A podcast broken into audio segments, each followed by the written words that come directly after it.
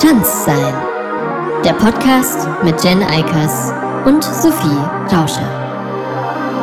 Hallo. Herzlich willkommen zurück zu einer neuen Folge Trans sein, diesmal zum Thema Dysphorie. Wir versuchen auch ein bisschen strukturierter vorzugehen, nachdem wir ähm, Feedback bekommen haben, dass es manchmal schwer ist, uns zu folgen,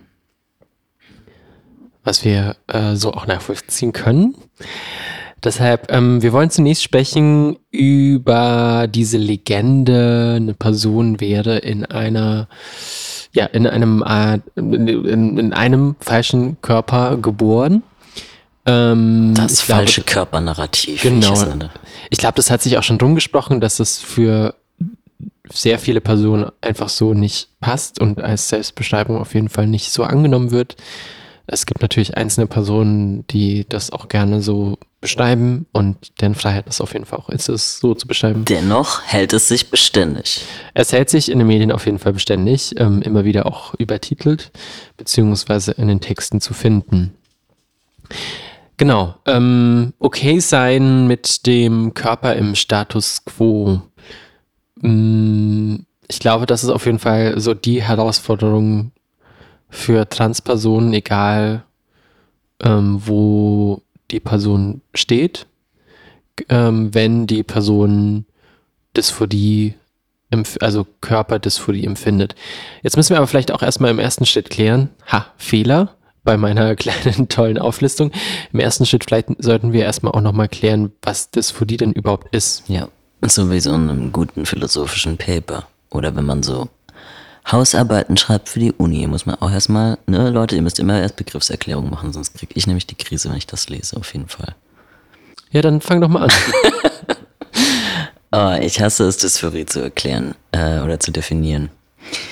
Ähm, ich verstehe Dysphorie als eine ähm, ähm, als eine Art Missmut über den eigenen körperlichen Zustand oder auch Teile des eigenen Körpers. Ähm, wobei man muss ja auch sagen, dass sich Dysphorie bei Transpersonen jetzt nicht nur auf den Körper bezieht, sondern halt irgendwie so auf Geschlecht allgemein und alles, äh, was damit einhergeht. Genau, auch ähm, wie eine Person angesprochen wird, zum Beispiel mhm. kann ja Dysphorie hervorrufen. Ähm, ja, also. Es hängt halt ganz oft mit dem Körper zusammen, weil natürlich, wie man angesprochen wird, hängt irgendwie damit zusammen, wie man gelesen wird. Mhm. Und das hängt dann ultimativ irgendwie damit zusammen, wie der Körper in der Welt wahrgenommen wird.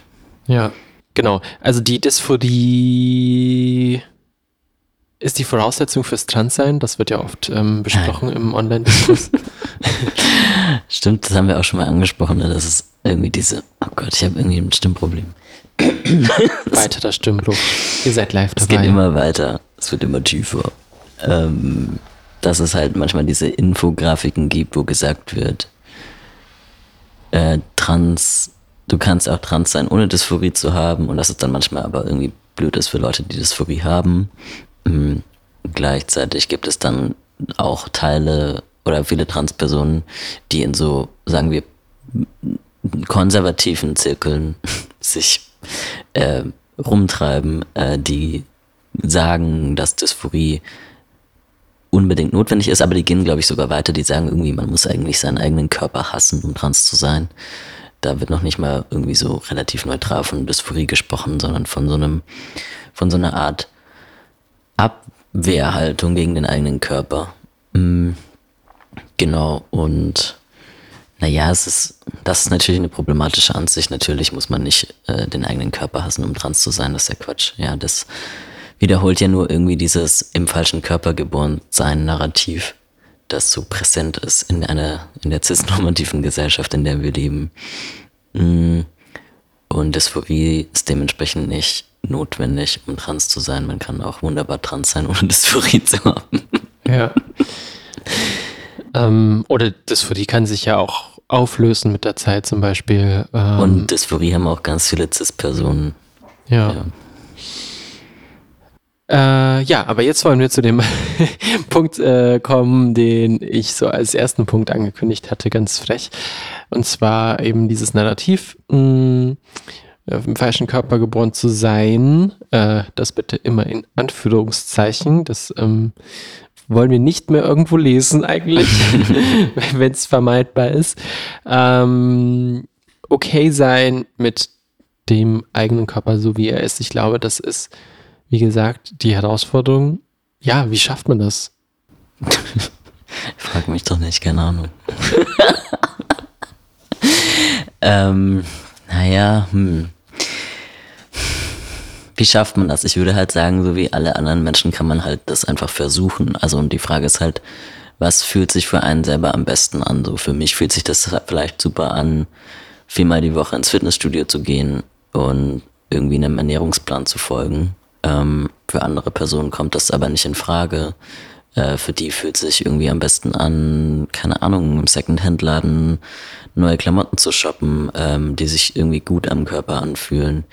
Oder ähm, bestimmte oder ein Bein da zu tragen oder Silikonbrüste zu tragen ähm, oder bestimmte OPs zu machen oder einen Packer zu tragen oder und so weiter. Also man kann ja so viele Sachen machen, ähm, um irgendwie so eine Art auch einfach Bezug zum eigenen Körper herzustellen. Ich glaube, da geht es ja jetzt nicht nur darum, dass man sich gut fühlt, so per se. Ich glaube, die wenigsten Leute fühlen sich so richtig gut die ganze Zeit im Körper. Weil Körper sind ja auch irgendwie lästig und die werden mhm. krank und sind irgendwie, haben Schmerzen und man muss sie füttern und man muss pinkeln und so. Das ist irgendwie auch anstrengend. Also ich finde es anstrengend. Hm.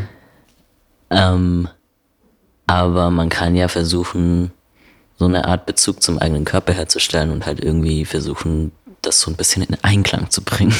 Genau, also es gibt ja aber sowieso auch, mh, hm, also Körper sind ja super unterschiedlich und nicht jede Person kann ähm, den eigenen Körper vielleicht auch so nutzen, wie hm. äh, der Mensch es möchte.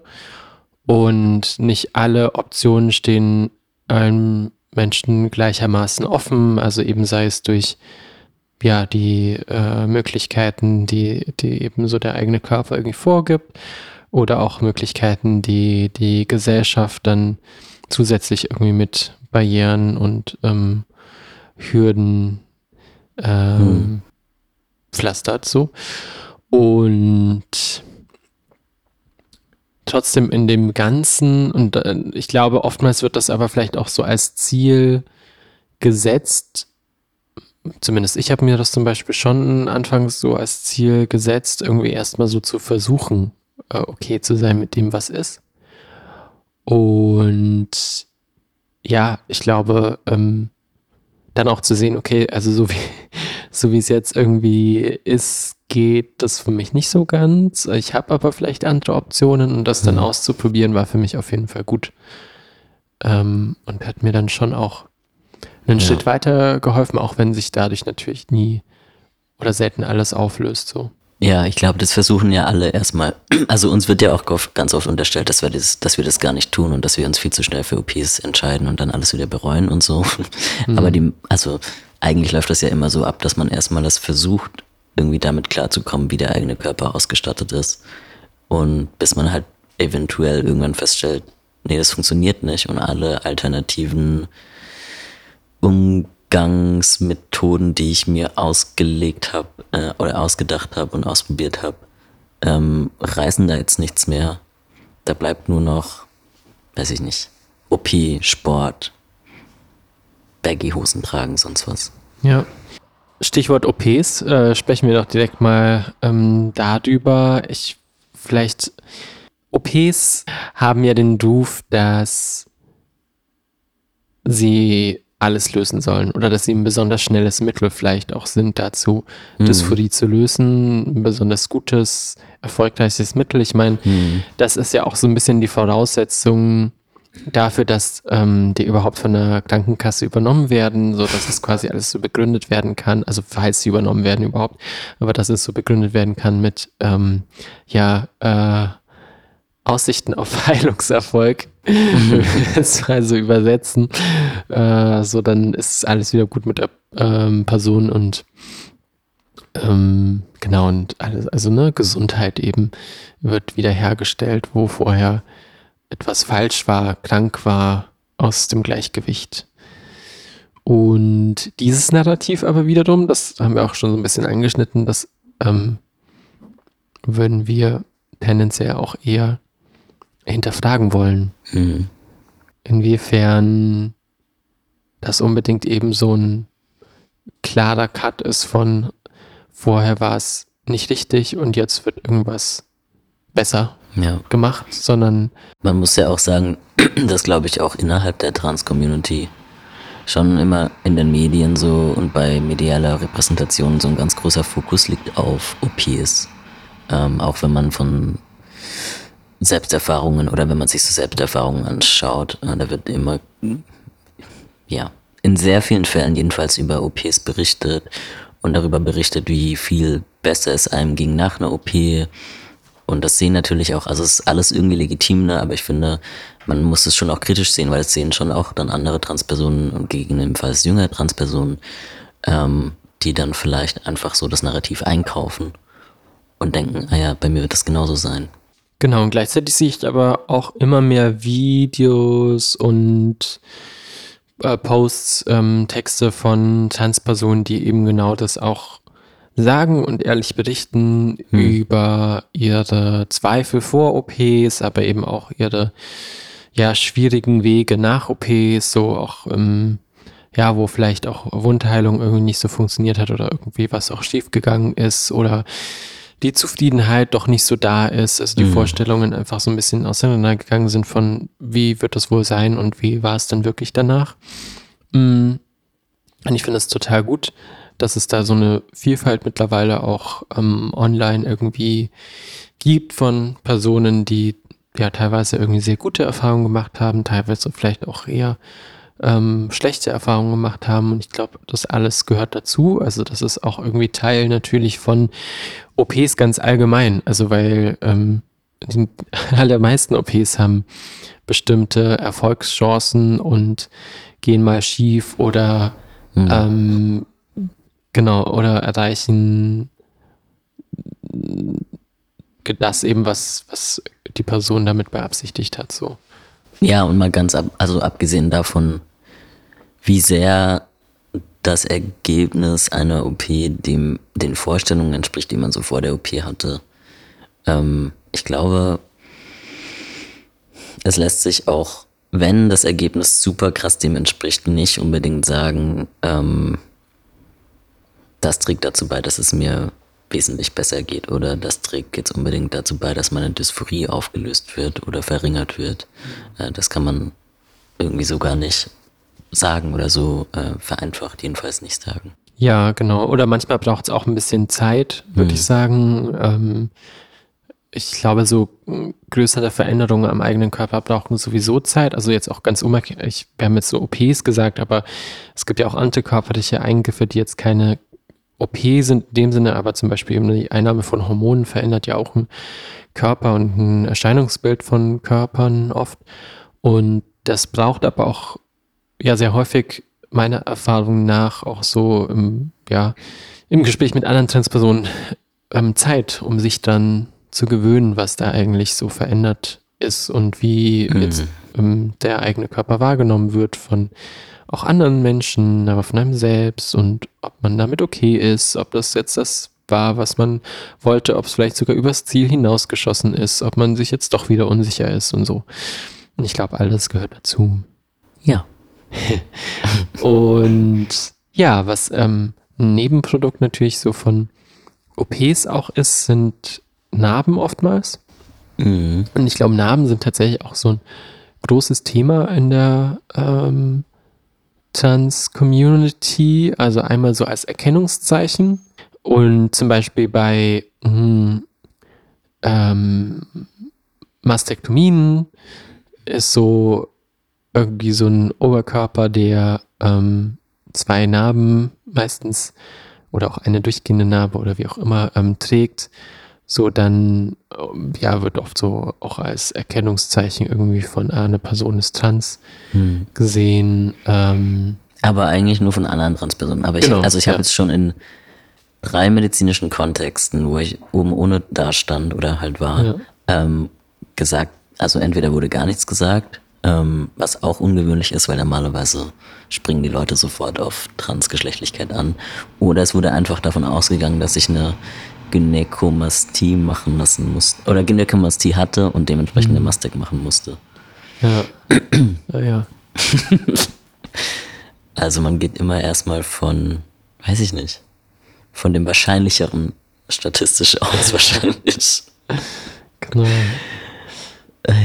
Ja, Naja. also ich meine, alles lässt sich, glaube ich, auch so ein Stück weit natürlich auch anders erklären. Ich muss auch dann denken, dass ähm, ja zum Beispiel in so einem Fitness-Kontext oder so, glaube ich, sind dann auch äh, Frauen mit tieferen Stimmen könnten auch einfach Mhm. so äh, äh, anabole Steroide genommen haben und so ein Mhm. bisschen Testo äh, auf die Stimme bekommen haben oder sowas. Also ich glaube, Mhm. alles lässt sich so ein Ne, und ich glaube auch, es gibt Tanzpersonen, die ja auch so ihre eigenen Geschichten, wieso sie auch Narben zum Beispiel am Arm haben. So Ja. ähm, Narben am Arm wird ja dann oft auch auf eine bestimmte Art und Weise gelesen in der Trans-Community. Ich will jetzt auch gar nicht alles aufzählen, damit hier so unsere HörerInnen Stimmt, die ja, ganzen ja. Codes kennen. Genau, aber es gibt, äh, ja, es gibt eben so bestimmte Narben an bestimmten Orten, die dann assoziiert sind, auch ja mit bestimmten OPs. Hm.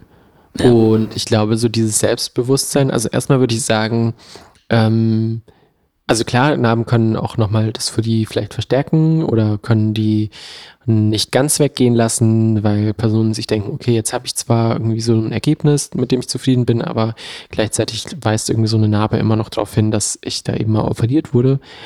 Und dazu würde ich eben einmal solche Geschichten mitpacken, wie du sie erzählt hast, dass es oftmals einfach so ist, dass Personen das gar nicht so sehr hinterfragen, Ja. weshalb da jetzt eine Narbe ist. Ähm, Beziehungsweise die gehen einfach davon aus, dass man irgendeine OP hatte. So. Ja. Ähm, die haben keine Ahnung, was für eine OP. Die sehen eine Narbe und denken, oh Gott, eine OP. Aber haben keinen Plan, was da eigentlich vor sich ging. So. Ja. Also, dass genau so viele Leute auch gar nicht aware sind und es auch Personen tendenziell irgendwie egal ist vielleicht. Und ähm, ja, auf der anderen Seite klar, also Namen sind auch sehr unterschiedlich. Ähm, Personen entwickeln Narben sehr unterschiedlich, die sehen Mhm. unterschiedlich aus, sind unterschiedlich stark ausgeprägt. Und auf der anderen Seite gibt's auch natürlich die, den Aspekt, dass wenn die Narben nicht so gut sichtbar sind oder zum Beispiel bei der Mastektomie jetzt nur ein kleiner so Schnitt um den Nippel gemacht wurde, dass die Menschen dann oft sagen, sie hätten eigentlich gerne sichtbarere, Na sichtbarere Narben, um das sozusagen innerhalb eines Trans-Kontexts jedenfalls ähm, halt diesen Code tragen zu können. Ähm, ja. Ja. Ja, ne, es ist irgendwie, hey, ich bin trans. ähm, manchmal ist es ja auch so, dass äh, eine Person vielleicht auch als trans gelesen werden möchte und Mhm. das gar nicht so möchte, ähm, dass das so untergeht. Ja, und Namen können natürlich auch Stolz bedeuten. Das würde ich vielleicht auch nochmal Mhm. anmerken in einem Kontext. Also so stolz darauf, eben eine Geschichte zu haben. Und auch dem- einfach schön sein. Ich glaube auch Ja. in einem Trans, in, innerhalb von Trans-Communities werden die schon auch als ästhetisch positiv wahrgenommen. Mhm. Ja. Ja, dann würde ich vielleicht noch ähm, sprechen über Gemeinsamkeiten, Unterschiede so zu Body Dysmorphia. Also ich glaube, so Body Dysmorphia wird häufiger auch eben in CIS-Kontexten so als Diagnose dann gestellt, ähm, während eben das für die eher so in, mit dem Trans-Kontext bezogen ist. Ähm, ich würde sagen, das eine schließt das andere nicht aus. Und auch, dass es natürlich sein kann, dass eine, also dass Personen sich allgemein in äh, ihren Körpern nicht wohlfühlen und entweder trotzdem trans sein können oder dann vielleicht auch nicht trans sind. Also ich glaube, das ist alles ähm, ja auch eine, eine Sache auf jeden Fall, die ergründet werden kann, so woher eigentlich dieses Unwohlsein rührt und ähm, ob das eben mit Geschlechtlichkeit verbunden ist oder eher ähm, auch unabhängig davon existiert. Was ist Body Dysmorphia? Ja, toll. Jetzt äh, bin ich reingelaufen ins offene, mein, das offene Messer, das ich selbst Ja. auf den Tisch gelegt habe. Äh, ja, Body Dysmorphia würde ich ähm, laienhaft beschreiben als äh, eine, die Wahrnehmung des eigenen Körpers, äh, eine verschobene Wahrnehmung des eigenen Körpers dahingehend, dass der eigene Körper automatisch irgendwie als ja hässlich, nicht begehrenswert ähm, in den Augen der äh, Personen, die sich selbst eben so wahrnimmt, vielleicht auch als zu dick, zu dünn, Hm. ähm, irgendwie, ja, also einfach bestimmte Merkmale so auch nochmal verstärkt gesehen werden und ähm, Personen darunter leiden und das eben, also es kann natürlich teilweise vielleicht auch so eine ein Stück weit Realität widerspiegeln, aber es meistens eben auch bedeutet, dass das, ähm, das eben nicht Realität widerspiegelt, also dass die Person jetzt gar nicht so von anderen Personen genauso wahrgenommen wird, sondern dass da vieles einfach super verstärkt Ja. ähm, wird und äh, ins Negative gezogen wird von der Person. ja, also ich würde schon sagen, das hat mit einer verschobenen Wahrnehmung des eigenen Körpers zu tun. Ja, okay, die philosophische äh, Stimme aus dem Off kann es natürlich dann wieder in einem Halbsatz erklären, während ich versuche hier mir einen abzustammeln. Also bitte. Ähm, ja, und ich glaube halt bei Transpersonen hängen die, oder naja, bei Menschen, die Dysphorie oder Dysmorphia erfahren, mh, hängen die beiden auch ganz oft miteinander zusammen. Ja, Ne, weil die sich so ein bisschen, würde ich sagen, gegenseitig bedingen jedenfalls. Oder oft mh, sucht man sich jedenfalls, oder ja, sucht man sich vielleicht so ein spezifisches Merkmal und hängt sich an dem auf. Ähm, und dann verschiebt sich das halt alles. Und ja. ja. Und ich glaube, natürlich hängt das auch wiederum damit zusammen, wie zum Beispiel Transsein dann erklärt ähm, werden möchte von der Wissenschaft. Also auch so die Frage, woher kommt Transsein? Und zum Beispiel so Body Dysmorphia, glaube ich, wird schon häufiger dann auch mit traumatischen ähm, Ereignissen so im Leben gerne verknüpft.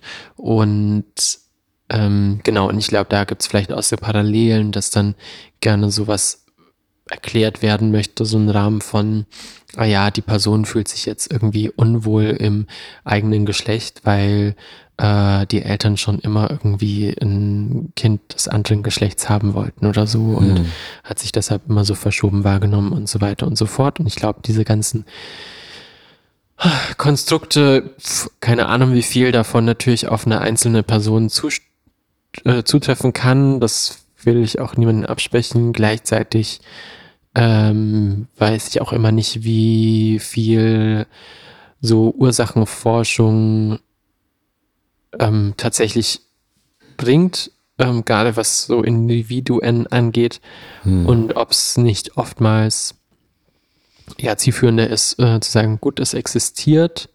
Wir haben auch versucht, da vielleicht ähm, bestimmten Dingen auf den Grund zu gehen.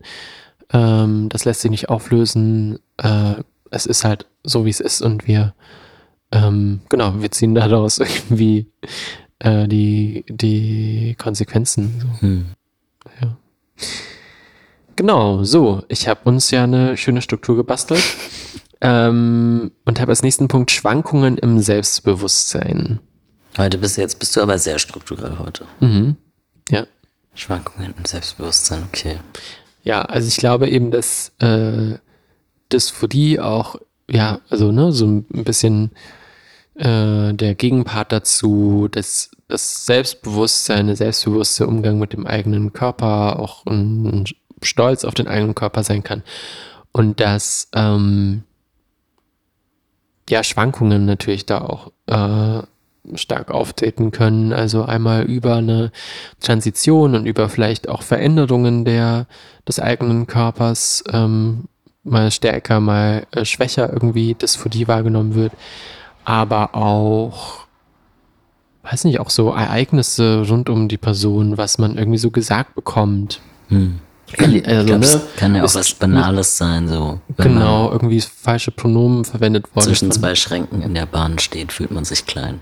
Ja. genau, oder viel zu groß. Oder viel zu groß. Ja. Ja. Und ja, auch das ist, glaube ich, hm, gehört dazu. Und ist vielleicht auch was, hm, was man positiv nutzen kann, also sich daran zu erinnern, dass das nicht immer so bleiben muss, wie es jetzt ist und dass es auch mal wieder besser wird. Und ich glaube, gerade wenn es so mit Erfahrungen zusammenhängt, also wenn einfach eine, wenn gerade so eine sehr negative Erfahrung gemacht wurde, eine andere Person vielleicht irgendwie einen Kommentar irgendwie über den Körper abgelassen hat oder so, dass ja da wieder sich erinnert werden kann, so, hey, ähm, ich muss ja jetzt nicht das, diesen Gedanken, diesen, diese Aussagen ewig mit mir rumtragen und irgendwie hin und her denken, sondern kann das auch mal loslassen und wieder Mhm. versuchen, irgendwie ähm, mich mit Menschen vielleicht zu umgeben, die mir gut tun und wieder Selbstbewusstsein aufzubauen. Und ja, all das. Ja, ich meine, was eine Person sagt, ist auch halt überhaupt nicht relevant. Ne? Ich meine, wenn man die ganze Zeit besagt, gesagt bekommt, ähm, vielleicht wenn man danach fragt, auch sehr auch immer so eine Konsensfrage, wie, was für Kommentare man über den eigenen Körper hören will. Aber wenn man irgendwie von außen gespiegelt bekommt, ähm, dass man so aussieht und dann kommt eine Person vorbei und sagt, das stimmt aber gar nicht, du siehst so aus, dann hat es ja auch irgendwie ungefähr null Relevanz. Also ich finde, das muss man dann auch immer in einen großen Kontext einordnen. Ja. Ja, wie wird es besser? Wir haben schon so ein bisschen äh, es angeschnitten, wie es besser wird. Ähm, Relativieren, externalisieren, so wie bei allen Sachen, oder? Mir hat, hilft es schon eigentlich immer, wenn, also naja, das klingt jetzt auch ein bisschen doof, aber wenn ich drüber nachdenke, dass ähm, Cis-Personen oder in meinem Fall jedenfalls Cis-Männer auch diese ganzen Körper-Issues haben, die Transmänner haben. Und dass, es, und dass es da auch eine wahnsinnige Varianz an Körpern gibt und man nicht sagen kann, Cis-Männer sehen so aus und Transmänner sehen so aus, das ist ja total absurd. Sondern irgendwie hat halt jede Person so einen eigenen Körper und man kann schon einiges, glaub, damit machen, aber man muss es auch nicht. Also, ja. Hm. Ja, da würde ich vielleicht tatsächlich noch so einen kleinen Ausflug auch machen. Dahingehend, dass es eben ganz viele Standards, Körperstandards in der Gesellschaft gibt und dass es natürlich schon auch so ähm, Schönheitsideale gibt. Äh, normschöne Körper, die ähm, meistens dünn, weiß, able-bodied, ähm, ja, alles Mögliche eben äh, sind, äh, darstellen, ähm, was so einem, aus einem Kontext kommt von äh, White Supremacy, von äh, Kapitalismus und Patriarchat, also was irgendwie so aufgebaut wurde über die Jahrhunderte und eben auch auf der anderen Seite Körper, die äh, die ganze Zeit rassifiziert wurden, ähm, von denen es irgendwie dann heißt, dass sie äh, vielleicht sogar eben nicht lebenswert sind oder irgendwie nicht ähm, ebenbürtig sind zu anderen Körpern und äh, ja, alles irgendwie von auch Euthanasie und Genozid, ähm, ja, dass all das, was irgendwie richtig krass ist und ähm, das bestimmt am Ende auch, wie wir als Individuen unsere Körper sehen und welche Teile wir vielleicht gut finden und welche nicht. Und wo wir irgendwie denken, dass wir daran arbeiten müssen, weil wir eben so internalisiert haben, auch was schön aussieht und was irgendwie nicht begehrenswert ist und was ähm, ja gut ankommt oder nicht. Und ich glaube auch je nachdem, wie, welche anderen Voraussetzungen außer dem Transsein eine Transperson hat, desto schwerer wird es sowieso, ähm, da diesem allgemeinen Empfinden, äh, diesem allgemeinen Standard der, der Normschönheit auch mit einer Transition auf irgendeine Weise äh, zu entsprechen. Und ich finde es auf jeden Fall eine äh, super empowernde Lösung, auch ein Stück weit dann zu lernen, sich davon zu lösen und zu sagen, ey, ich äh, habe überhaupt keine Lust da mitzuspielen und zum Beispiel eben dem zu entsprechen, zu passen. Ähm, ich will auch bestimmte Merkmale von mir weiter irgendwie mit Stolz ähm, behalten, tragen, zeigen und ja, auch all das, glaube ich, gehört dazu. Und da Unterstützung suchen, suchen natürlich bei Personen, denen das ähnlich geht, die ähnliche Erfahrungen machen. Und ich glaube, das geht dann auch übers Transsein hinaus. Also ich glaube, wir haben eben auch ganz viele Verbündete, so ähm, Inzestpersonen, die sich auch eben auf anderen, aufgrund anderer Schönheitsstandards und Schönheitsnormen auch unwohl in ihren Körpern fühlen. Mhm. Gerade auch in der queeren Community. Würde ich sagen. Genau. Ähm, ja, und dann am Ende steht aber neben der oder vielleicht auch über der Dysphorie ähm, die Körpereuphorie, die es ja auch durchaus äh, geben darf und geben, gerne geben mag im Leben von Transpersonen. Also gerade wenn Veränderungen vielleicht stattfinden oder auch einfach eine Selbstannahme stattfindet, über die sich Personen freuen, ähm, dass dann auch, ja, sowas wie ähm, Freude, ähm, Glück im eigenen Körper vielleicht auftauchen kann. Vermutlich. Jen kennt das nicht. Ich bin nicht so ein euphorischer Mensch. Ich frage mich immer, was Leute damit genauso so meinen, was, wenn sie von Euphorie berichten. Also, ja. Pff. Okay zu sein. Also ich glaube schon, dass du. Ich bin also, dann halt so okay. Ist jetzt mal okay. Ich sag mal so. die, die Dinge, die du für enge Freunde auf Instagram postest,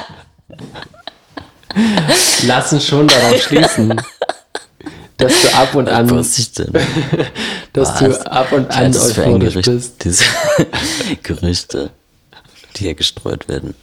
Okay, ja, das kann man natürlich als Euphorie frame. Ähm, Körperdarstellung. Ja, also ich glaube eben, äh, dann an anderen Stellen selbstbewusst zu sein und zu sagen, ähm, das finde ich gut an mir, ist ja schon. That's my body. Genau. Ja. Finde ich schon auch irgendwie, würde ich als Euphorie zählen. Also klar, also ich meine, vielleicht sind da manchmal auch die Vorstellungen davon, wie amerikanisch US-amerikanisch Euphorie ablaufen muss nach Hollywood hm. äh, so hochgelegt. Ne? Also ich, ich, ich glaube, das ist auch teilweise einfach, ähm, so Personen sind da sehr unterschiedlich gestickt, wie, wie sie das zeigen und wie sie das vielleicht auch fühlen.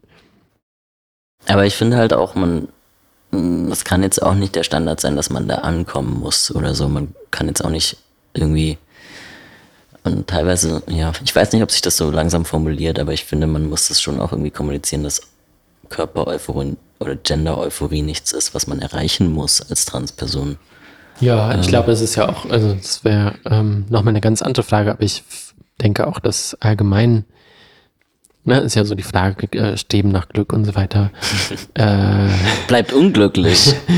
äh, ist auch okay, einfach also, ne? Also Depressiv muss, muss man jetzt, Ja, also muss, muss es jetzt das krasse Glücksgefühl yeah. sein oder darf es nicht auch einfach mal manchmal okay sein? Ja. Also ich bin oder voll nicht für okay, okay so ja. Standard. Neutral ist immer irgendwie mein Lieblingszustand. Neutralität. Ja. Und damit würde ich auch sagen, ähm, haben wir eine ganz okaye Folge eigentlich ja. hat uns gebracht, die sogar mal einigermaßen strukturiert war. Glaubst du? Ich weiß es Wer nicht. Okay. Ja, vielleicht auch nicht. Vielleicht, vielleicht können die Leute uns das sehr rückmelden. Ich halte nicht so viel von Struktur, aber wenn das den Leuten gefällt, bitte. Ja. Ja. Ja, schön. Das, das war's dann. Und wir hören uns bald wieder mit einer neuen Folge. Wer weiß, worüber wir sprechen werden. Mit wem? Mit wem? Ähm, Tschüss. tschüss, habt viel Spaß, ähm, bleibt gesund und auch nicht oder auch nicht. Also, ne? Also, wie ihr, Man kann ja, ne? das- Also, der ist ja auch so ein Standard. ja, das ist auch schon wieder so eine Erwartungshaltung. ähm, was heißt das schon? Macht Alles einfach was Gute auch einfach. immer. Tschüss. Macht, macht was ihr wollt. Folgt uns auf trans-sein auf Instagram.